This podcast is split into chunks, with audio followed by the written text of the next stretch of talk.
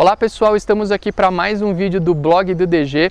Antes de qualquer coisa, quero convidá-los a conhecer o nosso blog, o www.blogdodg.com.br, as outras redes sociais do blog, Facebook e Instagram, vocês nos localizam pelo nome Blog do DG. E no blog em si, vocês têm à disposição uma e-apostila gratuita sobre os 10 artigos legais essenciais para conhecer a atividade notarial e registral. Bem rapidamente vocês conseguem baixar esse valioso material de estudos.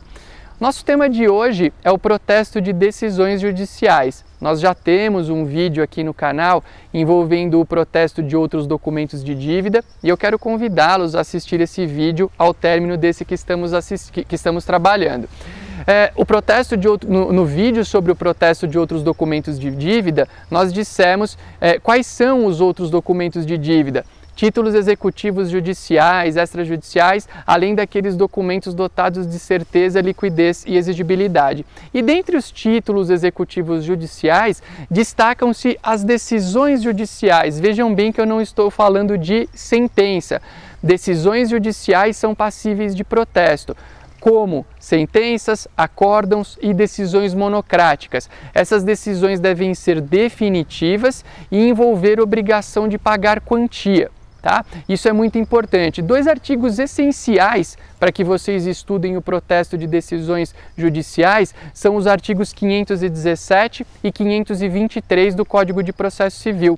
O 517, no parágrafo 2, é, dispõe quais são todos os elementos que a certidão para fins de protesto deverá conter. Então, se você quiser protestar uma, uma decisão judicial, o que você precisa levar ao cartório de protestos competente é uma certidão com requisitos previstos lá no 517, parágrafo 2, dentre os quais o nome do devedor, os dados desse devedor, o valor da condenação, todos os elementos que estão nessa certidão que vai ser encaminhada a protesto. E o que é muito importante é que as pessoas hoje têm notado grandes benefícios do, no protesto dentro, de um, dentro do chamado procedimento de, de desjudicialização. Então, a partir do momento que você tem uma decisão definitiva, antes de tentar a execução ou algo nessa linha, Tente o protesto, ele é gratuito, ele é rápido, ele é eficaz. Existem várias características marcantes do protesto que podem te ajudar a recuperar créditos com origem em decisões judiciais.